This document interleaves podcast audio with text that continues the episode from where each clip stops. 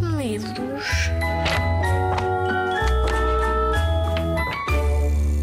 Olá, eh, o meu nome é João Vaz de Carvalho, eu sou ilustrador e estou aqui para vos falar de um livro que se chama 28 Histórias para Rir. A editora deste livro é a Calandraca, o autor é Úrsula Wolfeld e são várias pequeninas histórias muito engraçadas, um bocadinho sem sentido, às vezes não têm muito sentido, mas é por isso que são engraçadas. E vou começar por ler aqui uma que se chama A História do Menino que Não Parava de Rir.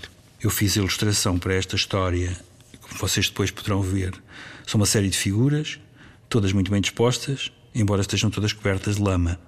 Mas depois vocês vão compreender porquê. Então a história começa assim. Era uma vez um menino tão alegre que não parava de rir. Um dia, enquanto o menino passeava com o avô, começou a chover com muita força. Não traziam casaco nem guarda-chuva. Por isso, abrigaram-se com mais pessoas num portal. As pessoas protestavam contra a chuva, mas o menino só se ria. A chuva caía do telhado para o chapéu do avô, onde ficava parada como num prato de sopa.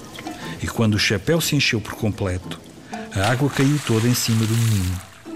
Então o menino riu-se ainda mais e o avô também se começou a rir. Depois passou um caminhão e salpicou toda a gente de lama. O menino ficou molhado e sujo de alto a baixo. As pessoas estavam prestes a protestar de novo, mas como o menino começou a rir ainda mais, ninguém conseguiu resmungar. Até que todos começaram a rir. São 28 histórias que contém o livro, como diz o título, e agora vou-vos contar aqui outro também que eu acho muito engraçado, às festas muito engraçado, que é a história do camelo esperto. Era uma vez um homem que roubou um camelo e partiu a cavalo nele. A princípio ninguém deu conta porque estavam todos a dormir. O homem atravessou o deserto montado no camelo. Estava muito calor no deserto e o homem tinha sono.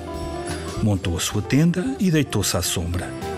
Então o camelo teve uma ideia e também se foi deitar na tenda. O homem deu um grito de medo. O camelo ocupava a tenda toda. O homem não conseguia sair porque aquele gigantesco animal tapava a entrada. O homem ficou prisioneiro da sua própria tenda, esperneando e chorando, mas isso era indiferente para o camelo. Ficou imóvel como uma pedra e esperou pela chegada das pessoas. Estas já tinham começado a procurar o camelo e conseguiam ouvir o alvoroço ao longe. Então deram uma tareia ao homem e afugentaram-no.